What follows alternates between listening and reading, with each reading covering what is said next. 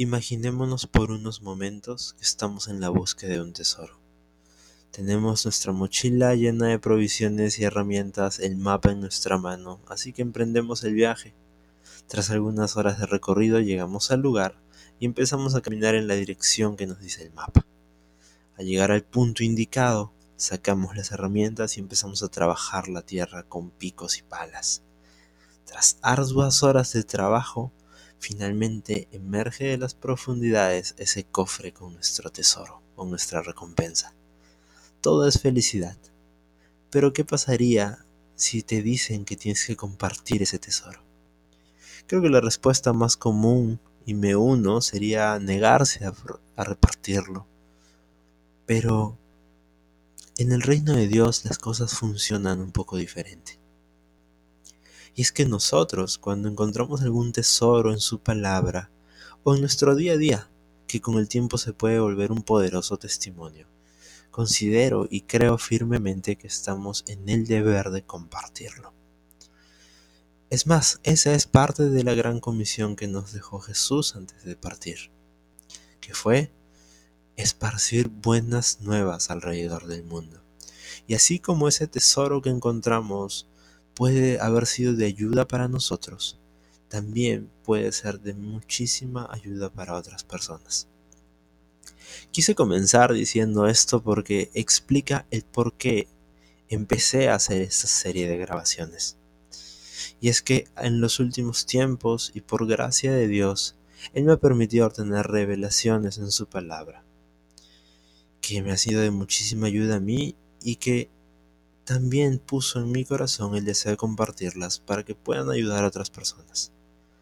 Así que primero agradecerte por empezar a escuchar esto y permíteme presentarme. Mi nombre es Carlos Andrés Marín López, poco largo, y no soy pastor, pero considero que todo hijo de Dios como yo es más que suficiente para poder esparcir buenas nuevas.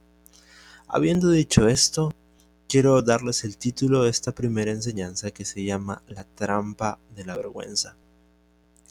Y la verdad, me ha costado bastante, voy a ser sincero con esto, me ha costado bastante porque comenzar con algo siempre cuesta. Y es más, publicarlo o hacerlo a manera de grabación o podcast, si se podría decir, también da un poco de vergüenza. Pero bueno, creo que el mandato de esparcir buenas nuevas es más grande que la vergüenza, así que ahí vamos. Y voy a, voy a empezar contándoles una historia de mi niñez. No tan niñez, estaba ya en sexto de primaria hace ya bastantes años. Y tuve el error de decir un comentario acerca de una compañera, un comentario negativo. Pero lo dije en teoría en privado, entre compañeros, y no esperaba que ese comentario se hiciese público. Tenía permiso para irme de viaje, así que me fui por una semana y al regresar todo el ambiente de mi salón era bastante hostil en mi contra. Tenía mis compañeras mirándome mal, mi profesora mirándome mal y como cereza del pastel, una cita en la oficina del director, en la cual también iba a participar mi mamá. Y sucedió que mi compañero había hecho público este comentario desafortunado y obviamente había causado una molestia general. Lo más triste de todo esto es que obviamente yo entendía que había hecho algo malo y estaba avergonzado y no tenía cara para mirar a ninguna de las personas que estaban en la oficina y muchísimo menos a mi compañera. Y esto es lógico, creo que es una reacción humana. Creo que cuando cometemos alguna agresión o algo en perjuicio de alguien, nos cuesta muchísimo mirar a los ojos o dar cara a los ojos. Por lo tanto, tratamos de ocultarnos. Y de esto se trata la trampa de la vergüenza. Que cuando hacemos algo malo, muchas veces preferimos alejarnos en vez de enfrentar lo que podría suponerse como una mirada acusadora. Por lo tanto, bajamos los ojos y preferimos salir de la presencia de esa persona a la cual hemos agredido. Pero vayamos ahora con temas ya de la Biblia o pasajes bíblicos que apoyan esta teoría y además desbaratan esta trampa de la vergüenza que el enemigo tiene en nuestra contra. Y quiero comenzar hablando de Génesis 2.25 porque nos va a decir algo muy interesante. Esto nos dice que tanto Adán como Eva en el jardín del Edén estaban desnudos, pero ninguno de los dos sentía vergüenza. Y existe un principio bíblico llamado el principio de la primera mención, el cual te dice que cuando se usa por primera vez unas palabras, y en este caso la palabra desnudez con la palabra vergüenza, te van a dar el verdadero significado de la palabra o como mínimo te van a dar el hecho de que están relacionadas. Y evidentemente podemos entender que cuando alguien está desnudo delante de alguien, pues te causa vergüenza. Para apoyar esta teoría, quiero ir a Jeremías 13:26. El capítulo 13 tiene un nombre bastante chistoso, se llama El calzoncillo de Jeremías. Pero en el versículo 26 de este capítulo te dice, yo mismo te desnudaré y te expondré a la vergüenza. Así que creo que con estos dos versículos es más que suficiente y además es obvio entender que la vergüenza es una consecuencia de la desnudez. Bien, habiendo dicho esto, vamos a proseguir. En Génesis capítulo 3 nos van a narrar una historia bastante conocida y es la del pecado original.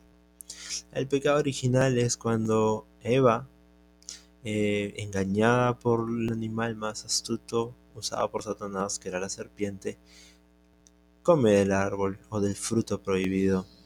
Y no le basta con eso, sino que también hace partícipe a Adán. Y sucede algo y quiero poner énfasis en algunas palabras que les voy a ir diciendo. En el versículo 7 del capítulo 3 de Génesis dice, entonces fueron abiertos los ojos de ambos. Y la parte ojos es muy importante. Y conocieron que estaban desnudos. Entonces cosieron hojas de higuera y se hicieron delantales.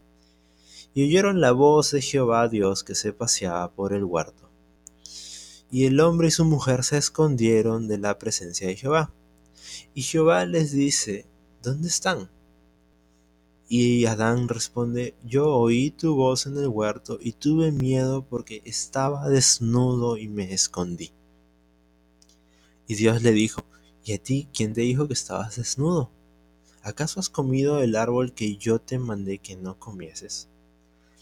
Si proseguimos la historia, vemos efectivamente que Dios no podía ver el pecado y decide tapar a Adán y a Eva no solo con hojas, sino con piel de animales.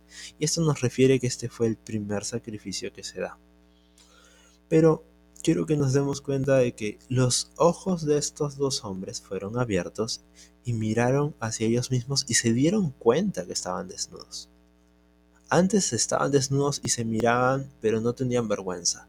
Y ahora se miraron y se, sintieron avergonzados y se escondieron y se cubrieron con hojas. Esa parte es importante, pero más adelante la vamos a desvelar. Y luego quiero ir a la historia de un apóstol que muchísimas veces nos representa a nosotros, porque este apóstol tiene una característica muy común, y es que la lengua actúa más rápido que la mente y creo que muchísimas veces en nuestras vidas o en el día a día hablamos sin pensar. Y nuestra lengua es demasiado rápida. Y luego nos arrepentimos de lo que decimos, pero ya es tarde. Entonces quiero hablar del apóstol Pedro. Pedro conocido antiguamente como Simón, cuando Jesús les anuncia a todos los discípulos que iba a ser arrestado y que iba a ser crucificado, Pedro tiene la genial idea de decirle a Jesús que nunca lo va a abandonar, que inclusive si tiene que morir por él, iba a morir por él. Imagino a Jesús diciéndole, Pedro, si te hubieras detenido a pensar un poquito más, si tu lengua no fuese tan rápida como auto de carrera, no saldrías en la historia del Nuevo Testamento. Y le dice, Pedro, tú me vas a negar tres veces, no una, no dos, sino tres veces. Y en un límite de tiempo bastante interesante, porque muy próximo. Cuando cante el gallo, tú me habrás negado tres veces. Pasa el tiempo y sucede lo que precisamente Jesús dijo. Jesús es arrestado, lo llevan delante de Pilatos, lo llevan delante de Herodes, y al estar arrestado, Pedro lo seguía de lejos. Lo seguía de lejos y lo miraba. Pero Pedro temía por su vida, porque sabía que si era reconocido por la gente, entonces lo iban a matar. Y mientras estaba de lejos mirando a Jesús, uno de los grupos con los cuales se topa Pedro le dice, oye, tú eres de los que estaba con Jesús. Y Pedro dice, no, no, no, de ninguna manera, yo no soy. Y me imagino el corazón de Pedro latiendo a mil, por lo tanto, se cambia de grupo. Y de nuevo, la misma situación. La gente lo empieza a mirar con desconfianza y le dice, tú eres de los que estaba con Jesús. Inclusive tu forma de hablar te delata. Y Pedro dice, no, no, no, no hay manera. Y así que de nuevo su corazón latiendo a mil, quizás sudando a más no poder, se cambia de grupo, pero tiene una premisa en mente ahora. Él dice, si mi forma de hablar me delata, entonces quizás si cambio mi forma de hablar, ellos pueden creer que yo no soy un seguidor de Jesús y además pueda salvar mi vida. Así que al llegar a un tercer grupo lo vuelven a reconocer y esta vez Pedro tiene una idea no tan brillante. Empieza a decir todas las groserías había y por haber. La Biblia dice que blasfemó, pero vamos a ser honestos. Decir un maldición, no soy hijo, no soy seguidor de Jesús, eso no hubiese convencido a nadie. Así que Pedro tuvo que usar las groserías más grandes de la época, inventarle toda la familia de Jesús, todas las generaciones, desde el rey David hasta José, para que puedan creer que efectivamente, por ese modo de hablar, entonces él no era seguidor de Jesús. Y, efecto, y en efecto, tras haber dicho todas esas palabras de grueso calibre, la gente dice, bueno, tienes razón, si has dicho todo eso, entonces quizás no seas un seguidor de Jesús. Y en ese momento canta el gallo. Y dice que Pedro levanta su mirada en Lucas 22 y su mirada se cruza con la de su maestro, con la de su amigo, con la de la persona con la cual había compartido estos últimos tres años de su vida. Y Pedro no puede sostener la mirada porque estaba demasiado avergonzado por lo que acababa de hacer. Y sale corriendo y llora amargamente. ¿Y qué pasó con Pedro después? ¿Qué sucedió con este apóstol de Jesús? En Juan 21 nos narra lo que había hecho Pedro post negación, después de la negación. Y Pedro había renunciado a todo.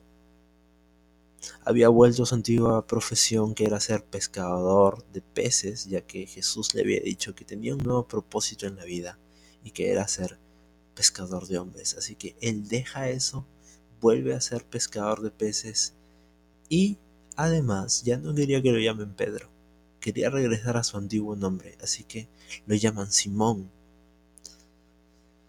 y una madrugada estaba haciendo labor de pescador con sus amigos y algunos discípulos de Jesús alrededor de él en una barca. Y no había pescado nada en toda la madrugada. Y cansados, la Biblia dice que aproximadamente unos 90 metros mar adentro de la orilla, una persona se aparece en las costas, en la arena caminando y les dice, muchachos, ¿tienen algo de comer? Y ellos le responden negativamente. Y la persona como tratando de probar su paciencia les dice, tiren la red del otro lado. ¿Se imaginan pescadores profesionales frustrados por no haber podido pescar nada en toda la noche, en toda la madrugada? Y que venga un amateur desde la orilla a decirles tiren la red del otro lado. Juan el discípulo amado de Jesús, como él mismo se autodenomina en el capítulo 21, dice que le, a Pedro, como que le dice, Pedro, no perdemos nada echando la red. Echa la red del otro lado y hazle caso al desconocido que está allá en la orilla. Ellos no podían reconocer quién estaba en la orilla. Pero Dios hace una señal. Jesús hace una señal que les permite reconocerlo. Y es que cuando tiran la red del otro lado, los peces casi revientan la red. Y, y Juan se da cuenta y dice, oye, Simón, es el maestro. Y me encanta lo que dice el versículo 7 porque dice, entonces aquel discípulo, Juan, a quien amaba Jesús, dijo a Simón, es el Señor.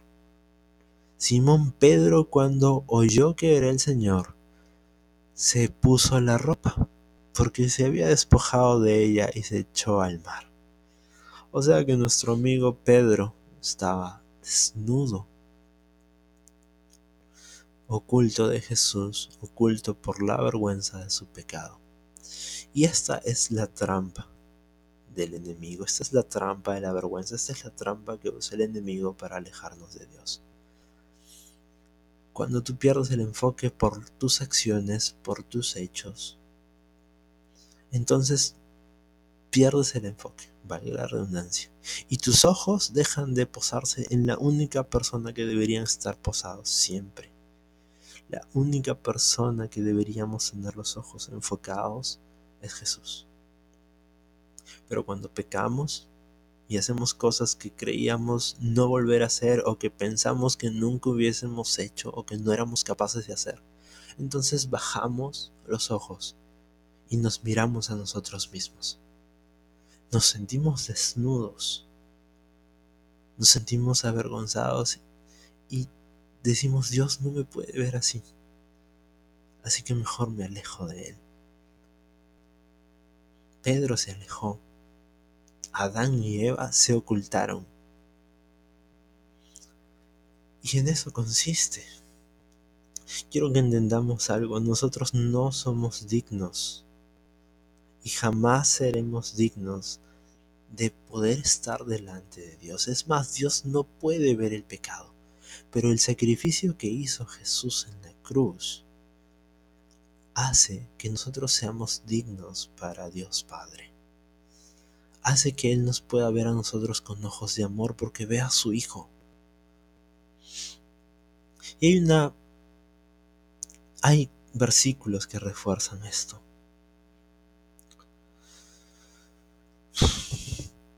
Existe algo que no quiero que nos demos cuenta en 2 de Génesis 2.25, regresando a ese capítulo. Adán y Eva estaban desnudos, pero ninguno de los dos sentía vergüenza. Y volviendo a repasar el Génesis, dice que Dios se paseaba con Adán y Eva. Y si los tres estaban en el huerto, quiere decir que Dios los veía desnudos y quiero decirles algo que fue lo que Dios me dijo. Me dijo Carlos Andrés, yo ya te, eh, yo te he creado desnudo. ¿De verdad crees que tu desnudez es causa de vergüenza para mí? ¿Crees realmente que yo no puedo verte tal cual eres? Y que tú, al sentirte sucio, al sentirte pecador, tienes que correr y huir de mí? si yo te creé. Eh, y la, verdad es que terminamos huyendo de nosotros mismos. La mirada de Jesús ese día, cuando Pedro lo niega, no fue de acusación. Estoy seguro que si Pedro hubiese podido sostener más la mirada, hubiese sentido redención de parte de Jesús, como diciéndole, Oye Pedro, yo sabía que tú ibas a fallar, pero no te quiero condenar. Y otra cosa importante, en Génesis te dice claramente que sus ojos fueron abiertos y se dieron cuenta que estaban desnudos y por lo tanto se cubrieron. El hombre, cuando no había pecado, sus ojos estaban enfocados en Dios y fue el pecado el que hizo que pierdan ese enfoque y se miren Adán y Eva desnudos y sientan vergüenza. Y esa es una trampa. Pero quiero que veamos qué sucede. ¿Cómo es que esta trampa se soluciona? El plan del enemigo con Jesús era eliminarlo de una vez y para siempre. Y cuando Satanás se entera que van a crucificar a Jesús, estoy seguro que estaba saltando en un pie. Pero una de las etapas o una de las consecuencias que tiene el pecado precisamente es vergüenza. Así que, ¿cómo le haces pasar vergüenza a alguien que nunca ha pecado? Y Satanás tuvo un plan que en realidad tenía lógica, pero nuestro Dios rompe esquemas. Y el plan del enemigo es, si Jesús nunca pecó, ¿cómo hago pasar vergüenza? Dijo, ah, ya sé, lo voy a desnudar. La ley romana decía que los criminales que estaban condenados a muerte por crucifixión, que en teoría eran los peores criminales, tenían que pasar un tipo de escarnio o vergüenza. Y por esto se les despojaba de toda la ropa.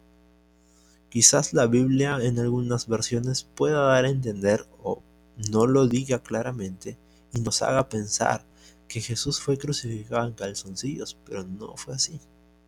Los criminales condenados a muerte por crucifixión, según la ley romana de aquel entonces, tenían que morir desnudos. Y esa es la verdad.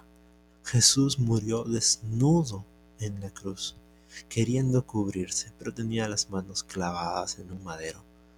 Por mí, por ti y por cada una de las personas de este mundo. Y el enemigo estaba regocijándose pero al tercer día Jesús resucita. Y me encanta la versión de lo que dice Colosenses. Colosenses dice algo sublime en la versión de Message que traducía al español Colosenses 2, 13 al 15 dice, Cuando estabas atrapado en tu antigua vida de pecado, fuiste incapaz de responder a Dios. Dios te trajo vivo junto con Cristo.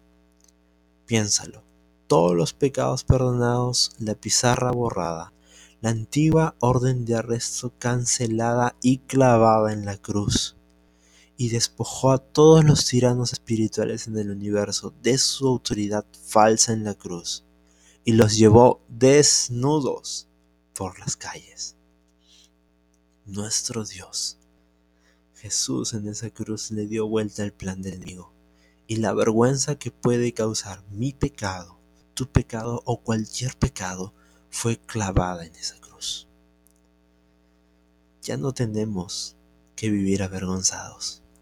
Y Jesús, después de que Pedro lo niega tres veces, después de que le hace de nuevo el milagro de la red, Jesús espera a Pedro con un desayuno. Todos los discípulos vienen y desayunan y Jesús, tras un silencio incómodo y terminar ese desayuno matutino, le pregunta a Pedro, Pedro, ¿tú me amas? La cara de Pedro debió haber sido un poema total. Porque Pedro se esperaba una algo, una que Dios le recrimine porque lo negó. Por el contrario, Jesús le dice, Pedro, tú me amas, y en ningún momento lo llama Simón. Le dice Pedro porque ese es el nombre que Jesús le puso. Y le dice, ¿tú me amas? Pedro, triste, porque se lo pregunta tres veces, le dice, Señor, me entristece que me lo preguntes tanto, pero sí te amo. Y Jesús le dice, entonces apacienta mis ovejas. Para terminar, quiero decirte que Dios te va a buscar. Dios siempre nos va a buscar, me busco a mí estoy seguro que te va a buscar a ti y no te va a buscar para reprocharte nada. Por el contrario, te va a decir, tú me amas porque tengo que decirte que tu propósito sigue intacto y que tú tienes que cumplir un propósito en esta vida. Que no se trata de lo que hiciste, se trata de lo que Jesús hizo en la cruz Pablo, con esto termino, Pablo dice algo brillante y que describe cómo se desbarata esta trampa de la vergüenza. En Filipenses 3:13 dice, Hermanos, yo mismo no considero haberlo alcanzado todo, pero una cosa hago, olvidando lo que queda atrás, me extiendo a lo que está adelante. Y eso es lo que Jesús hizo con Pedro. En ningún momento le recriminó lo que había sucedido esa madrugada de la negación. Por el contrario, le dijo, olvídate de lo que hay atrás y extiéndete a lo que está adelante, porque tu propósito no ha terminado. Nosotros tenemos un propósito que Dios nos da en esta vida.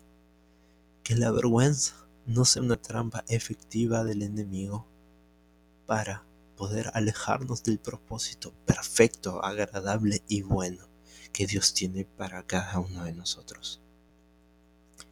No lo olvides, Dios nos creó totalmente desnudos y nada de lo que hagamos o dejemos de hacer es suficiente para poder para que Él se avergüence de nosotros. Por el contrario, Él nos ama con un amor incondicional. Así que bien, esa ha sido la primera enseñanza del día, de este día, mi primer podcast, por así decirlo. Si has llegado hasta aquí, Muchísimas gracias por escucharme. Realmente agradezco mucho el tiempo que has podido eh, brindarme. Espero realmente que te haya ayudado esto. Y si sientes que le puede ayudar a alguien más, no dudes ni por un segundo en compartirlo. Que Dios los bendiga y nos vemos, no, no nos vemos, pero nos encontramos en un siguiente episodio. Muchísimas gracias por escucharme.